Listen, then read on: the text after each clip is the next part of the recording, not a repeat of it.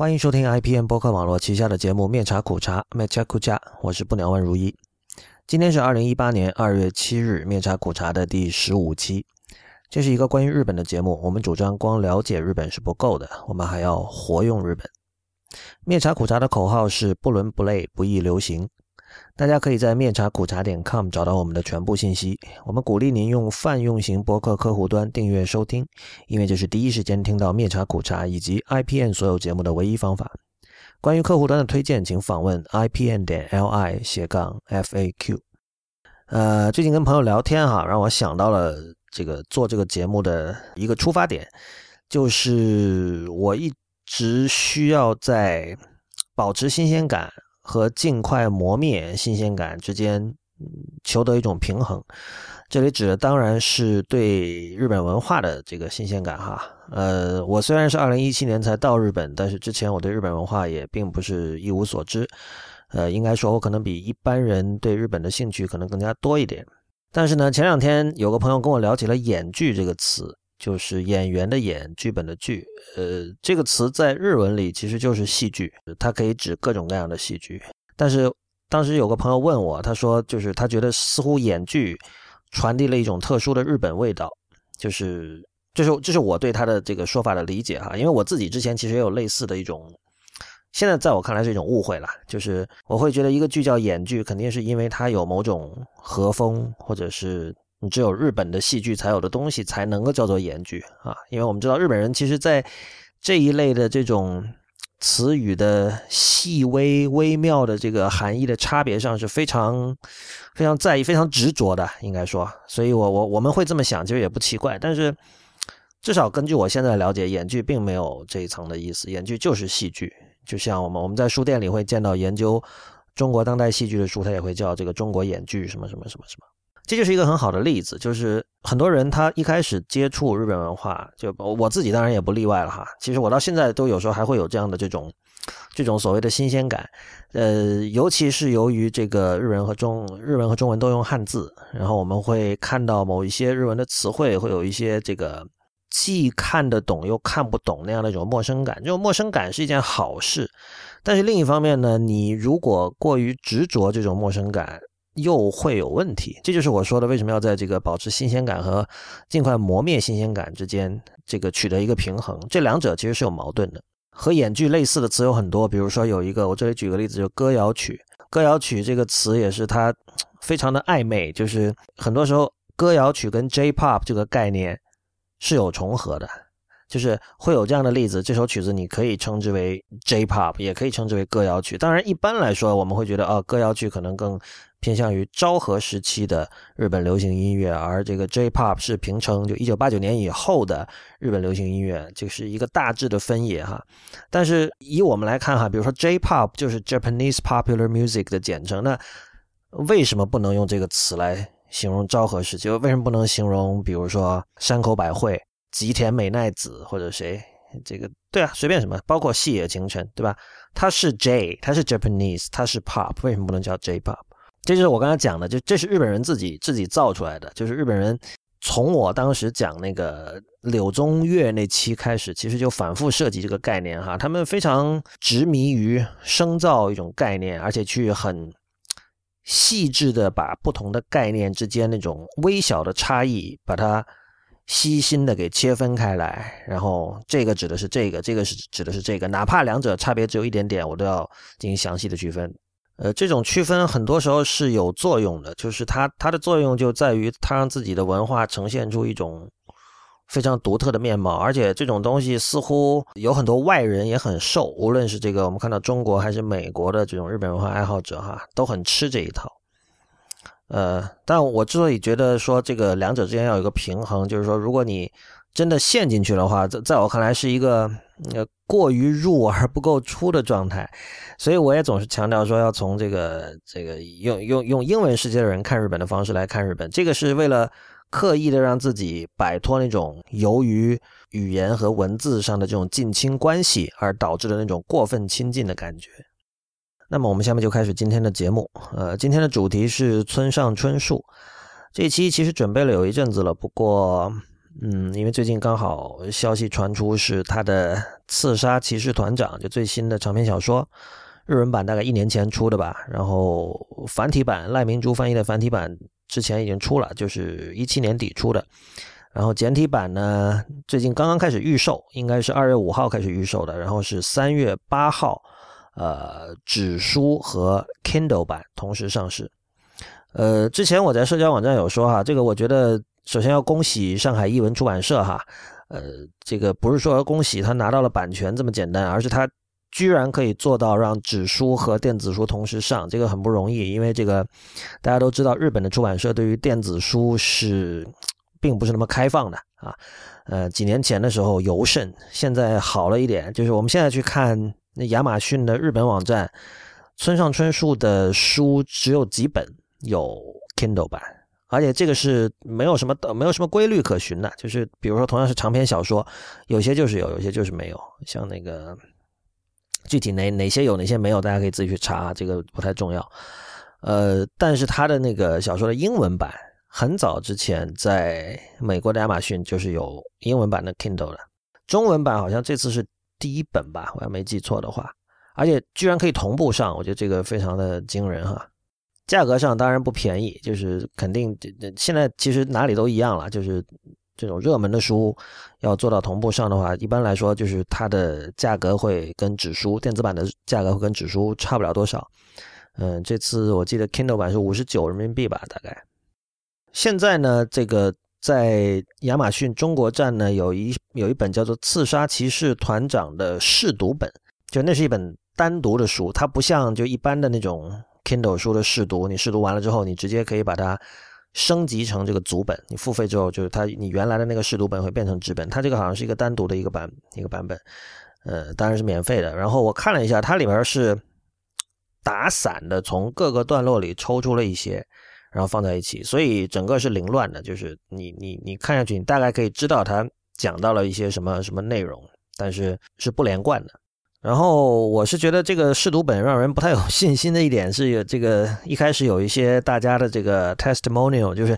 呃这个评论家和其他作家对这本书的评价嘛，然后里面把那个 EQ 八四写成了 IQ 八四，因为这个就是数字一和大写的字母 I 是很容易搞混的嘛，所以这其实说明什么？这就说明这个电子版的文件的制作过程显然是出了什么问题。这呃一般来说会猜测这是先。通过扫描，然后 OCR 转的。那么这个一六八四是一个对于村上来说是一个很重要的关键词了，是他这个一本长篇小说的题目嘛？所以这个地方搞错，我觉得还挺不可思议的。然后这次大家已经知道，就是这一次简体版的译者是林少华。我之前也在社交网站发了一一段哈，一段比较。我需要说明啊，因为这个有时候这个书再版的时候，里面有些细节会会改变。而我当然我现在没有看到简体版的书了，我是看到澎湃新闻在发新闻稿的时候发了一段节选啊，这段我我截出的那句话刚好是在书的开头。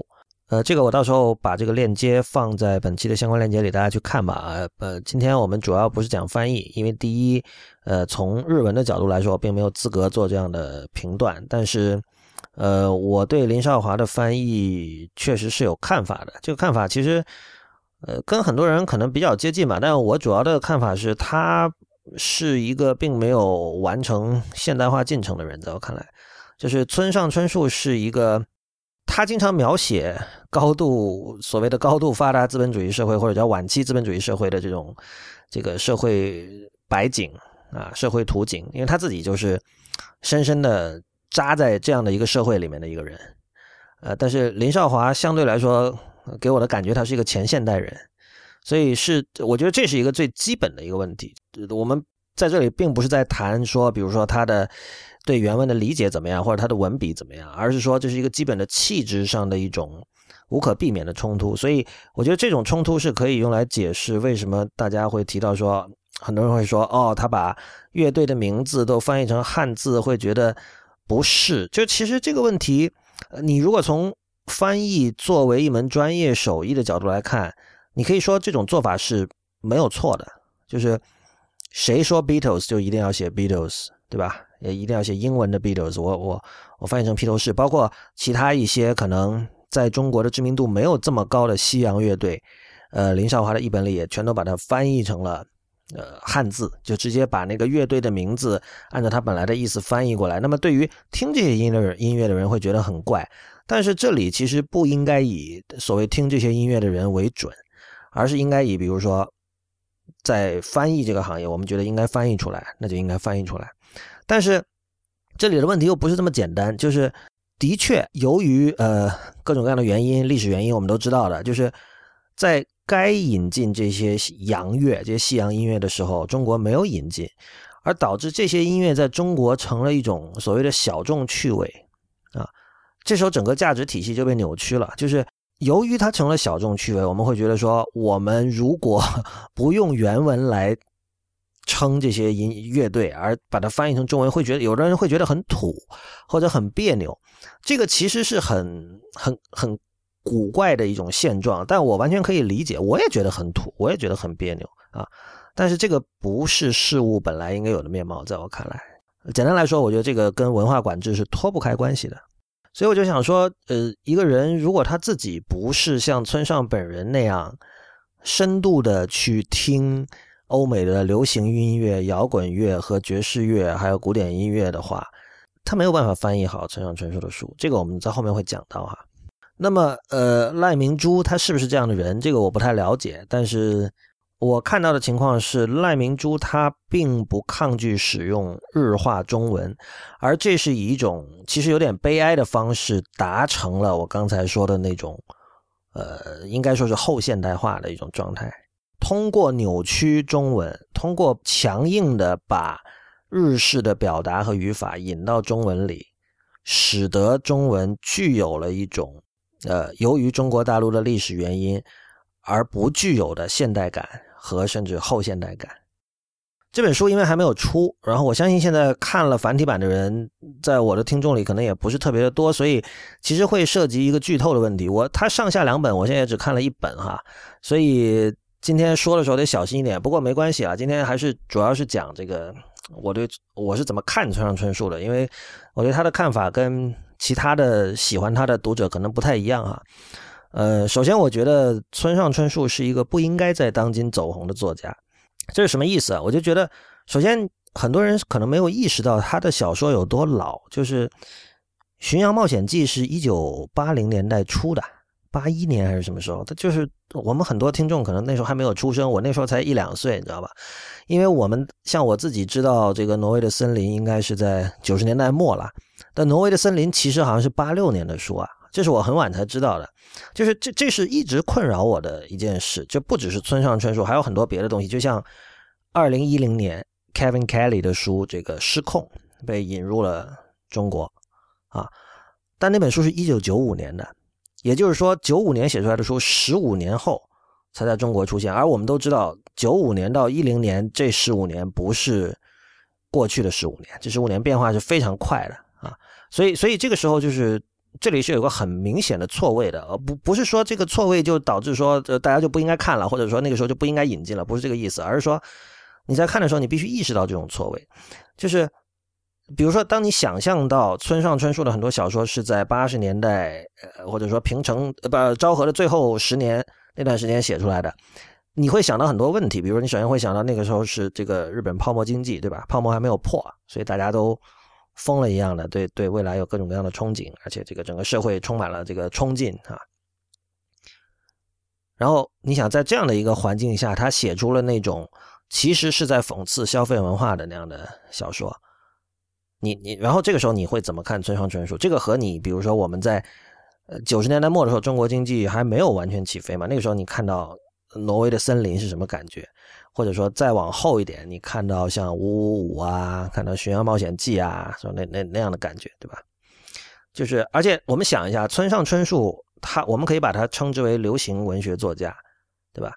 呃，这个我在这里我不想进入什么是流行文学或者什么是纯文学的那样的分野，但是。我我就暂且用一种虽然有点偷懒，但我认为并非无效的一种分类法，就是他的书卖的很多，所以我们可以称之为流行作家。而且我甚至认为，我觉得这种分类法是好的。等会儿我会提到这一点哈，就是现在好像大家说哦，东野圭吾他书卖的很多，然后流行作家就是就随便看看，可能看的时候很爽，但是没有什么实际的价值。我我觉得，嗯，不能这么看。我我不是说东野圭吾的价值可能比人们所认知的更高，而是别的意思。就是说，以前提过的一个概念，就是世界上是存在过最大众、最主流的作品，同时也是最前卫、最激进的作品的那个时间的。这个时间就是一九七零年代啊。但是我先想说哈，就是如果我们把村上春树视为一个流行作家的话，首先你就要问了，你会听一九八零年代的流行歌吗？就假设你是八零年代末或者九零年代之后出生的人，就你会去听，比如说松田圣子啊，或者谁，或者这个 Hikaru Genji 光 Genji，你会你会去听这种歌吗？就大部分人是不会的。不仅不会，如果我跟你去唱 K，我会听我去唱这些歌的话，你们绝对会认为我是大叔，对吧？但是大家都在看村上春树的书，那些在一九八零年代写出来的书，这不奇怪吗？就是，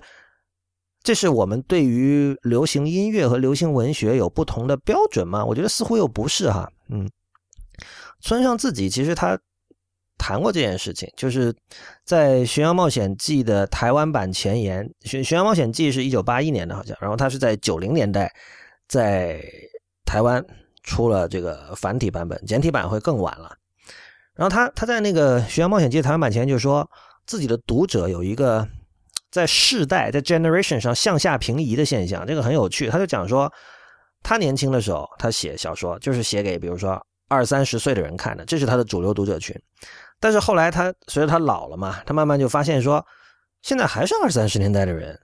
在看他的书。就是比如说，他有一些到九零年代，他会发现有一些小朋友读者会发现，哦，原来我爸也在看村上春树，就他跟他爸在看同一个作家的书。这个对于你知道青春期的这个人来说，或者二十多岁人来说，其实挺奇特的，挺挺挺不常见的一个现象嘛。所以我相信这个对于一个作家来说，应该是挺爽的。就是说，这说明首先自己抓到了一些永恒的不变的东西吧。嗯。但另一方面，他也觉得很不可思议了，呃，但是比如说，我们从读者或者说从观察者的角度来看，对于这样的现象，你完全可以采取另外一种说法是什么？就是艺术家在重复自己。你说这个人他在二十岁，呃这个艺术家他在二十岁、三十岁、四十岁、五十岁，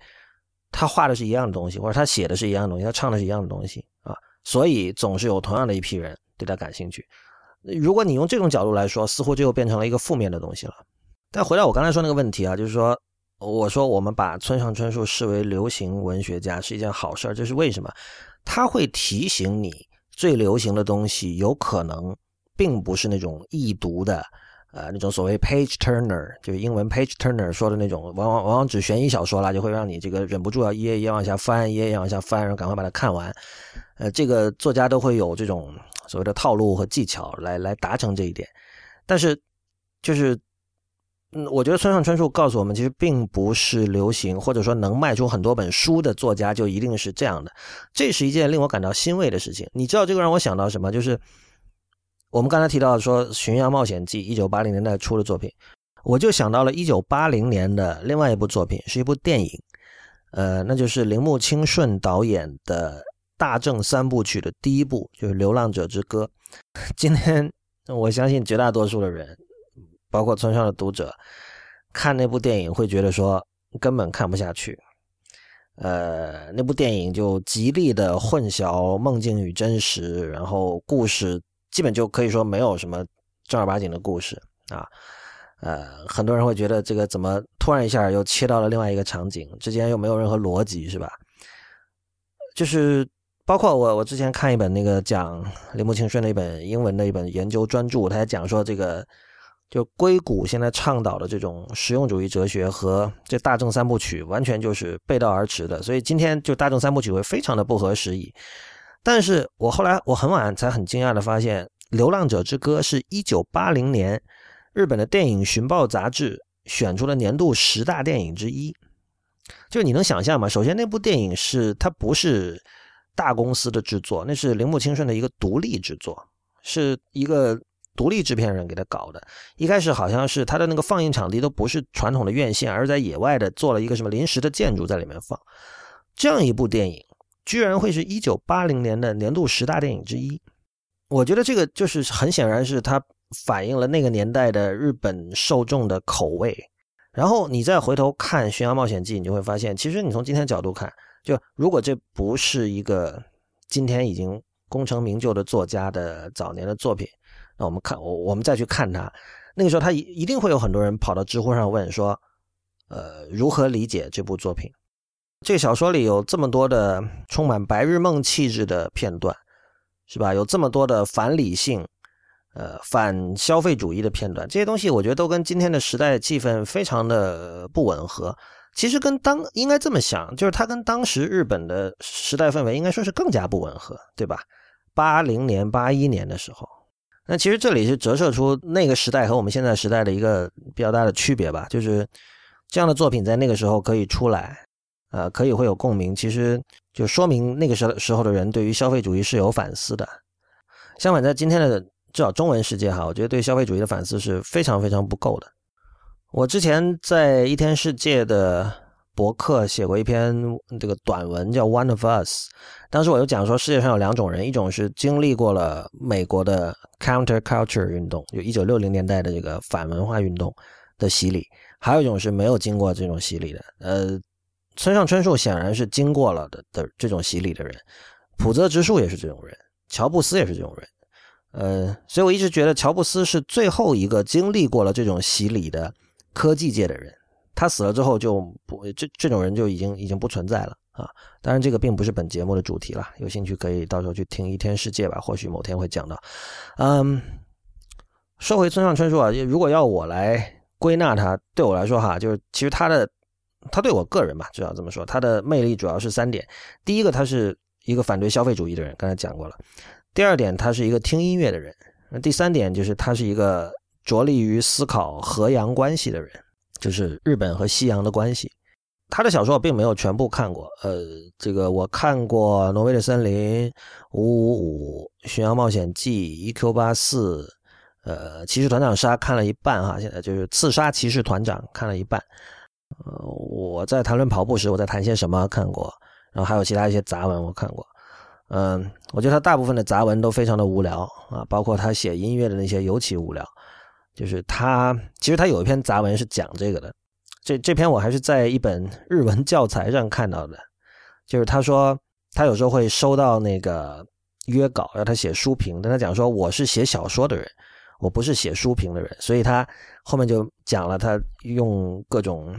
这个精灵古怪的方法来应对这方面的约稿。而且有时候就是有的人问说，你现在你最近在读什么书啊？他会编一些名字出来，比如什么说我最近很着迷，呃，言文一致运动初期的一位作家叫这个牟田牟田口正武，呃，还有大阪武兵这两位作家的作品，就这都是他这个胡编乱造出来的不存在的作家。就这可以看出他对于虚构和非虚构写作是有明显的偏袒的，就是他。他更喜欢写虚构的东西，他更喜欢写小说，而在我看来，他也的确更擅长写。某种程度上，我不知道有的人会不会觉得他的小说说教啊？我没看到有人有这样的说法，但在我看来，他的小说里那种信息、那种 message 非常的明显啊，就像像刚才我说反对消费主义的态度，就是就是其中一个。我们如果以《巡洋冒险记》为例的话，其实我觉得比很明显的就是他在描写奢华场景的时候，那种不动声色的讽刺感是。非常明显的，呃，他的很多小说里都有这种描写一个，比如说一个高级餐厅或者某人的豪宅这样的场面哈，呃，每次看到我都觉得很搞，因为就是他那种他那种轻蔑、那种不屑，以一种非常温柔的方式表现出来。比如说，我们来看这里有一段是《巡洋冒险记》里，呃，描写一顿晚餐啊，他说：“我正要说出来时，侍者领班那充满信心的皮鞋声又想着走进我们这桌来。”他像在展示独生子的照片般，一面微笑，一面向我展示葡萄酒的标签。我点头之后，随着一声清脆好听的声音，把瓶栓拔开了，在玻璃杯中为我们各注入一口酒，发出一股浓缩了整顿晚餐费用的香味。这这个是赖明珠一本啊，我不知道这个林少华怎么译的。就怎么说呢？我。为什么喜欢他对于消费主义的态度啊？因为我觉得这是一个，嗯，还没有放弃成为一个完整的人的人，在当代社会所能做出的最自然的一种一种表现。在我看来，就是有两个极端，一个极端，比如说是我们如果以郭敬明的《小时代》为一个极端，那就是说，呃，就拜金主义啦，说白了，这没什么可说的。另一个极端就是可能是苦行僧，但可能没有到那么极端，而是处于一种，比如说自甘贫穷，在当代社会处于这样一种状态，就是说我拒绝或者主动的放弃一切的感官享乐，啊，这是两个极端。但村上春树他的很多主人公是明显是那种状态，就是他不可能想都不想，完全不看价格标签就出入各种高级场所，呃，但他毕竟出入过高级场所。啊，呃，他们往往是自己开一个小公司，有的是做设计、做出版、做做翻译、做什么什么也好。刚好那段是日本泡沫经济时期嘛，就其实你做什么都不会太差的那样一种状态。所以呢，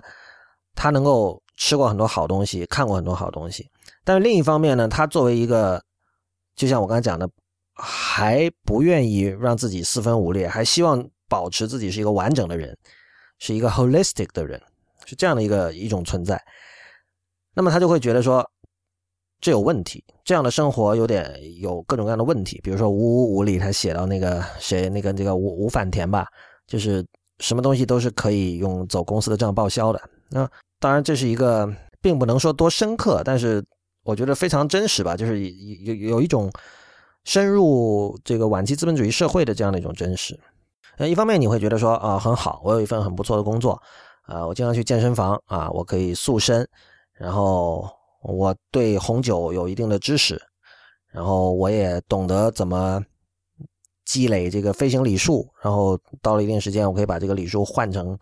什么头等舱或者什么，然后我可以去哪儿旅行或者什么啊，就这样的一种呃熟知当代社会这这台机器里的各种部件，然后能够自由游刃有余的在其中游走穿梭的这样一种状态。呃，它确实有它的爽快感在这边，在这里面。但是另一方面，你又会觉得说，就像我我我以前喜欢说的一句话，我就说，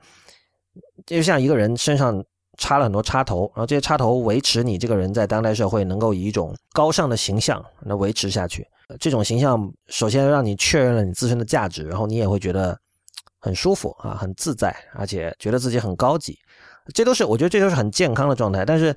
这个就是我说所谓完整的人哈，你身上的插头越多，你就越不完整，然后你会有不安全的感觉，你会觉得说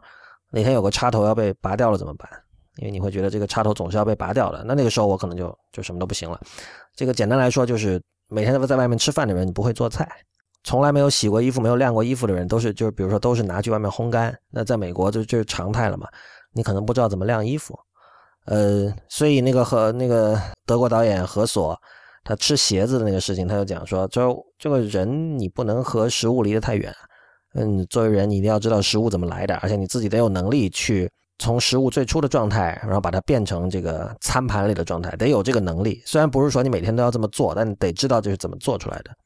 OK，就刚才也讲了，就是这种这种反思并不深刻哈，这个其实大家在这个社会里摸爬滚打了一段时间都会有同样的感受，但是我就觉得虽然。村上的那个 message 很明确，但是他至少在我看来哈，没有太强的说教感，就是因为就是他他的小说最终还是很好玩的，而这个很好玩，我是把它归功于呃村上春树作为一个乐迷的身份，就是我刚才讲的第二点，就他是一个听音乐的人，那这个当然因为我自己本身是个听音乐的人，所以我可能对这对此特别敏感嘛。呃，不过我我是一直觉得村上和浦泽直树这两个人很像啊，就漫画家浦泽直树。因为前两天刚好朋友转来一条微博上的消息，是一个叫荒川犬 at 荒川犬的人发的。他说这个去看浦泽直树的大师课啊，他的原原文是这么写的：他说浦泽直树的大师课就是开了两小时演唱会，我猜到他肯定要唱歌，但是没猜到他全程唱啊。呃，然后巴拉巴拉巴拉巴拉，然后就说了。就他，他并没有特别不满了，但是他就有一点轻微的不满吧。但他最后半开玩笑说：“圆了开跨国音乐 live 梦的漫画家才是好漫画家。”但是其实在我看来，跨他说跨国，因为我我我没有详细了解这这一条微博背后的故事啊，看起来就不是在日本做的。那我觉得，我其实觉得很正常。第一，我觉得像普泽直树这种人。你要他去讲说怎么画出好的漫画，其实他没有什么东西可讲的，就有点像我刚才讲说村上写的杂文都很无聊一样。呃，这些人并不是擅长教别人的人，他是擅长自己做的人。就其实，在我看来，浦泽直树和村上春树两个人，他们他们是漫画家和小说家，但是其实他们的漫画和小说对我来说都是音乐。这个这并不是说他，比如说村上的语言有什么音乐的韵律感，这个其实完全不是，恰恰相反，应该说。但是，就是从一个更深层的角度，我说他们的小说和漫画是音乐，就是他们的作品很多时候你只能用身体去感受，这一点在音乐上很容易理解啊。虽然这种理解经常被以一种其实是反制的态度表达出来，就是说所谓的。音乐我觉得好听就行了，不用去分析那么多，这是很明确的一种反制的观点。但是这个其实反映了音乐和其他艺术相比的一个一个特性，就是它它跟人类的本能、欲望和和这个身体性离得会更近。和小说和漫画相比，显然是如此。但是像村上和浦泽的小说、漫画，我觉得就是它相比起其他这种文学和漫画作品来说，它往音乐那边靠得更近一点。所以这两个人本身是乐迷，不是偶然哈。呃，我觉得虽然大家会看到，在表面上村上春树在这个各个小说里都穿插了很多这个摇滚、爵士、古典名曲，对吧？然后甚至有人把这些曲子收集成一张 CD 拿出来卖，但是这个是这是表象啊。真正这在我看过的他的小说里，最能体现他对于音乐的态度的是《E.Q. 八四》，是《E.Q. 八四》里面的。那位叫叫领导，就是那个邪教领袖，说出了一句话。就当时青豆去找他嘛，这里如果没有看过，这里会涉及剧透哈。但是《一九八四》已经是上上本长篇了，我觉得这应该没什么问题的。然后青豆去找这个领导，然后领导就像那种有超能力的人，就看透了他心中的一些事情。然后他他尤其说到这个青豆在。呃，想到一个男人的时候，会想着他自慰，然后那青豆自然就非常惊讶嘛，就为什么会这样？然后那个这个领导就说，领导是打引号的，他就说，他说为什么会这样？只要用心聆听就知道了，因为听声音就是我的工作。对我，我，我，我当时看这句，我就觉得其实这个是认知或者说了解或者说欣赏村上春树小说的一个一把钥匙吧。就我，我觉得只要是。常年用心听音乐的人，对这句话都会觉得感同身受，而且不会觉得这句话有任何玄妙或者难解的地方，因为大家一定都有过同样的感受。这基本是从一个本体论的层面在讲，说听声音是我的工作，呃，不是说因为我是深度的乐迷，或者说我非常热爱音乐，而是说聆听作为一种人类基本的行为模式，他把它。不应该说上升，应该说下沉到了一个这个 infrastructure 的这样的一种状态。你你你聆听对你来说有这样的重要性了之后，你你的听觉就会变得敏锐，然后这个时候你就可以听到别人听不到的东西。我觉得你可以讲说，音乐是最适合用来承载说教内容的一种一种艺术媒介吧，因为就是我们知道很多摇滚乐、很多民谣，其实像包括 Bob Dylan 的那些歌哈，就像 Bob Dylan 现在都是诺贝尔文学奖。得主了，对吧？就没什么可说的，就是他明显有 message，但是由于这个音乐和身体性的这种接近，呃，它可以最直接的诉诸你的感官。那么换言之，有点像是这个药丸被糖衣包了起来啊，你你吞它的 message 会不会那么吃力？不会那么觉得难受？不会觉得是被人塞了一段这个呃乱七八糟的道理进来？所以，这个集权社会的这个政府会认为音乐是靡靡之音，这个是非常明智的一种一种认知哈，就是音乐就是非常强有力的糖衣炮弹。然后我刚才提到村上的第三点，就是对河洋关系的思考哈，这个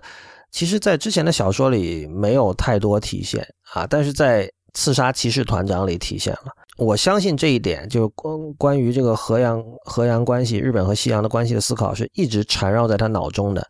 我们都知道，他不只是喜欢听呃美国的流行和摇滚乐，还有爵士乐等等。他同时也读过大量的美国现当代小说，然后他也翻译过大量的美国现当代小说，就是像 Scott Fitzgerald 那些，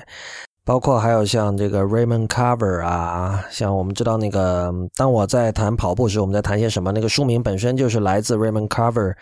一九八一年的一本书叫《What We Talk About When We Talk About Love》啊，直接是借用那边的这个标题。就这样的人不可能不去思考和洋关系的。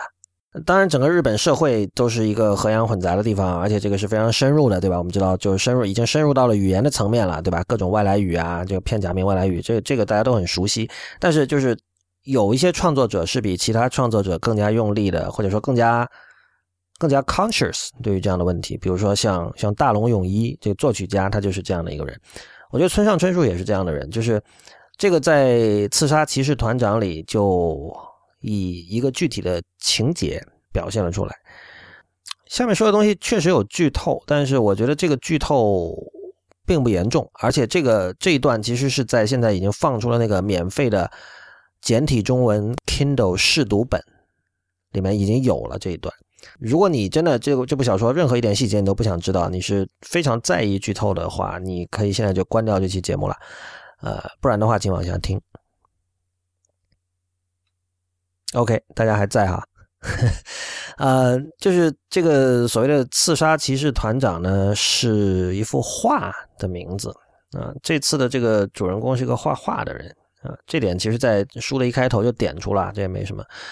然后反正他就看到了这样的一幅画，这幅画里呢，就是你看这幅画的名字叫刺杀骑士团长，然后你会认为这幅画里一定有骑士团长，但其实不是。首先，这是一本一幅日本画，它不是西洋油画。它是以日本画的风格画出来的，然后呢，上面所有人都是穿着飞鸟时代就日本古代的服装，这个打扮、气质、画面的氛围都是那个时代的。然后有一个人被另一个人刺杀了，在这个画面上，但是被刺杀的那个人显然他的穿着就不像骑士团长，因为骑士团长一听就是一个欧洲的一种一种官衔嘛，对吧？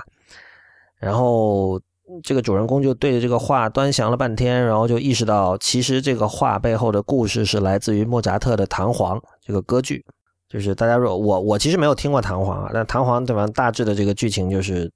弹簧本身是一个是一个很风流成性的人嘛，然后好像是他跟某一个美女搞到了一起之后呢，这个美女的父亲很生气，说这个我的女儿怎么跟这么一个道德败坏的人。交往是吧？然后就提出要跟 这个要跟弹簧决斗，然后最终这个弹簧把这个他的女朋友的爸爸等于说给刺死了。所以这幅画其实是把这个故事从欧洲搬到了日本，然后画风也改成了日本画的画风。但是呢，他的名字仍然叫刺杀骑士团长。我当时看到这一段啊，就其他的剧情就不必讲了，因为跟我们现在要讨论的问题关系不大，大家可以放心往下听。就是说我我看到这一幅描写，我就觉得这跟我熟知的很多很多日本流行文化也好，或者说这个不那么流行的文化作品也好，是非常像的。大家肯定都能想到很多例子了。其实我随便说一个非常有名的例子，就是这个《新世纪福音战士》，对吧？福音这个词，它那个那个片子的英文名字叫这个，里面有这个 Evangelion 这个词，而这个词显然是来自于这个 Evangelist 福音传教士，这是一个跟基督教文化传统紧密联系在一起的一个概念。当然，这个音乐界讲的例例子就更多了，像我最近才了解到的一个日本早年的一个一个喜剧演员吧，叫这个 Tony Tani，就是 Tony 是片假名的 Tony，就其实就是英文的那个 Tony 了啊，Tani 就是谷嘛，就是山谷的谷写出来，所以他他的名字写出来就是 Tony Tani。然后在他的歌曲里面，他有大量的这种和洋混杂，经常是无论是一开始跟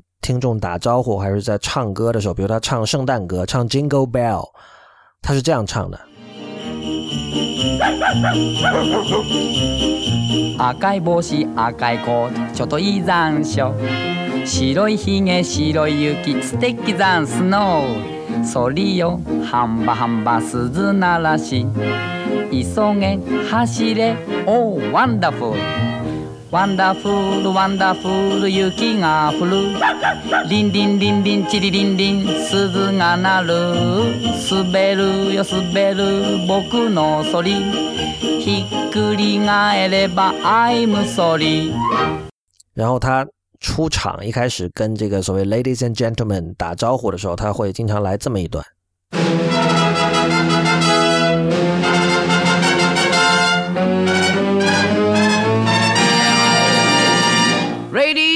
and gentlemen and お父さんお母さん Good afternoon おこんにちは Good evening おこんばんは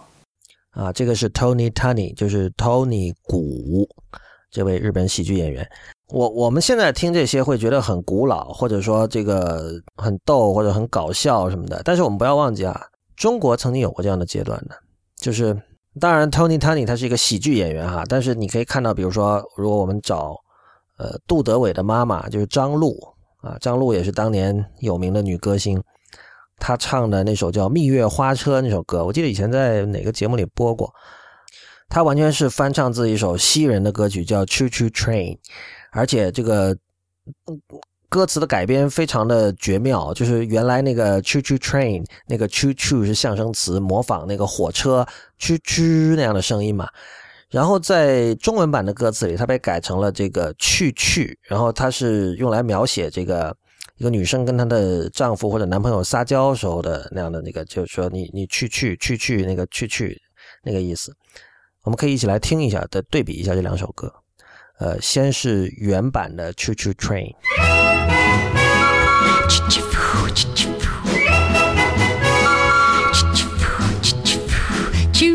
Train, chugging station. Choo choo train, conductor pull the cord. Choo choo train, you know our destination. All aboard, choo choo train. 呃，然后是张璐的《蜜月花车》。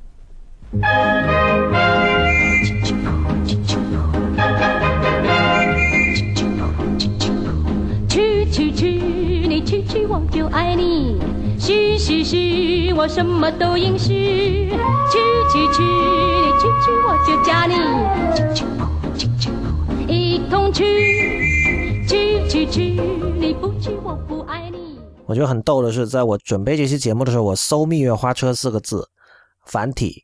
然后在，因为我默认的那个搜索引擎是 DuckDuckGo 而不是 Google 嘛，在 DuckDuckGo 里的第一个结果居然是我四年前在知乎专栏上发的这个每日一歌，就在那里我就比较了蜜月花车和 Choo Choo Train，所以有的人可能已经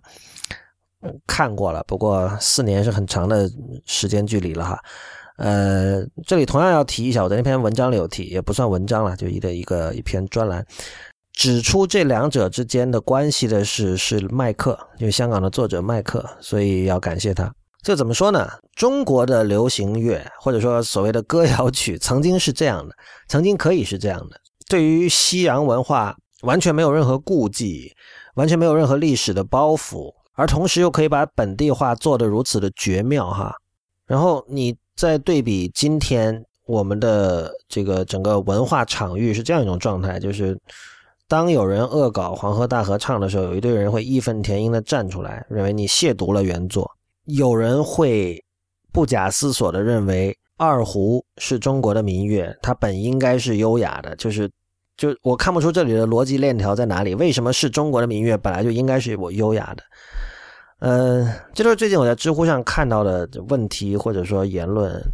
嗯。比这更夸张的民族主义言论，大家肯定都见过很多了。这我不在这里污染大家的耳朵，但是就是我觉得现在我们退回到了这样的一种状态是非常遗憾的。呃，这这个让我就回到了一开始我们讲那个问题，我说村上春树是一个不应该在当今走红的作家。呃，究竟喜欢他的是一些什么人？当然就是老读者，那不用说，就一路看下来的。但是以今天的中国的文化氛围，究竟村上春树的吸引力何在呢？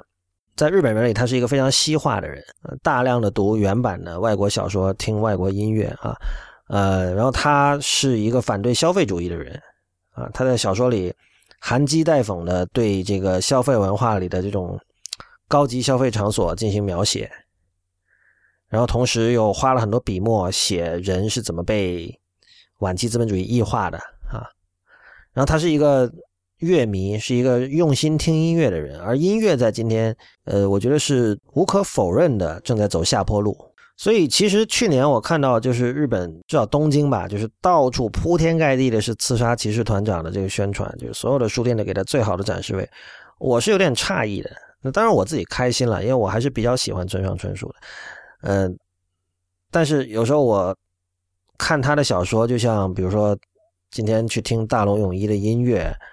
啊，或者是哪怕是 YMO 的 YMO 还好一点吧，因为电子舞曲的话，在今天好像生命力反而强一点。再往以前还有谁？这个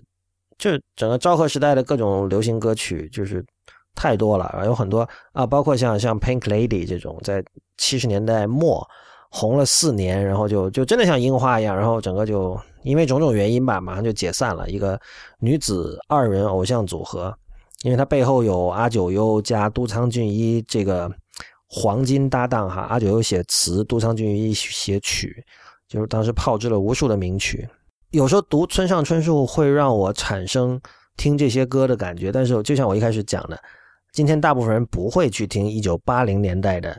流行歌，但是大家却在看一个作家生涯始自一九八零年代，而且事实上他今天写的很多东西，无论是这个风格、篇章的布局，呃，包括一些趣味，还有整体的这个价值观倾向，都是延续自整个八十年代的那个套路的一个人。今天还有很多人在看他，所以我经常觉得，那个比如说他的书卖了几十万、一百万本，那一百万个人真的有在看吗？或者说他们真的看得懂吗？还是说这一百个万万个人都是年纪比较大的人？我觉得相当的不可思议。但另一方面，我觉得这是一件好事，就是说一本卖的很多的、成为了话题的一本书，有其中包含很多当代人，就是现在活跃的主流人群所看不懂的东西，我觉得这是很好的。但是其实这还不够，就更好的一种状态，就比如说像我们刚才说七十年代的状态，会是说大家会把真正新的，然后真正自己有一部分看不懂，但是又能够从从身体上去体会说，哦，这里有一些很很有趣或者很刺激的东西，会把这些东西视为呃最高的艺术的最高价值，或者说最好的艺术。呃，我觉得那样那会是一个更好的世界，就是对新对原创的追求。已经成为一种基本的价值观，已经写入我们的身体内部了。我觉得，呃，那样的世界一定比今天的世界会更好。呃，本期仍然有一个小广告，最后就是还是不鸟 One Life。然后最近做了两期，现在就在两天后哈，今天是二月八号，二月十号，北京时间二月十号的上午十一点到十二点。注意，这次是礼拜六了，不像不像以前是礼拜天。呃，这次的主题是大龙泳衣，这个我们在这期节目里已经提到过这个名字两次了。然后它其实是在历史上，尤其是这个日本所谓的 City Pop 这种音乐的历史上非常有地位。但是我觉得它的，就人们对它的重视依然远远不够，或者说大部分人甚至大部分他的歌迷都没有完全理解他这样的一个一个人物。呃，我就直接读一下我在一天世界发出的这个通告。里面的文字吧。走进东京代官山鸟屋书店的流行音乐唱片区，不难看到大龙泳衣的名字占据了一大片柜位，上面写着类似“日本流行音乐的起点”之类的话。即便是这个足以载入史册的称号，也依然矮化了他，更别提 City Pop 这个商业分类标签了。大龙的音乐总是像他的唱片封面一样幽默、积极和阳光，这些特质让他获得了大量歌迷。但也掩盖了他的思想深度和他的音乐的前卫性。他在1970年代就预示了1990年代的涩谷系音乐，但他的音乐宇宙之深又令涩谷系难望向背。和1970年代的很多东西一样，大龙的音乐证明了大众而前卫是可能的。他对于邦乐和洋乐的理念，是我做面茶苦茶播客的催化剂之一。在这场讲座里，除了分析大龙泳衣音乐的魅力之外，我还会将它和 Glenn Gould、Quentin Tarantino 以及1980年代开始的 Rare Groove 现象进行对比研究。然后下面我列出了他的这个专辑哈，呃，同样就是这则通告的链接我会放到本期的相关链接里，然后大家如果有兴趣可以点这个链接，然后根据里面的方法呃支付，并且参加这场讲座。呃，二月十号周六就两天后。北京时间上午十一到十二点，欢迎大家收听。好吧，那么本期灭茶苦茶就到此结束，谢谢大家的收听。灭茶苦茶是一个关于日本的节目，我们主张光了解日本是不够的，我们还要活用日本。大家可以在灭茶苦茶点 com 找到我们的全部信息。我们在新浪微博叫 at 灭茶苦茶四个汉字 IPN，在周究会馆和刹那图鉴，也就是 Twitter 和 Instagram 都是叫 at 灭茶苦茶的全拼。同时，也欢迎您收听 IPN 旗下的其他精彩节目：一天世界、太医来了、五次元、硬影像、流行通信、选美以及时尚怪物。我们下期见。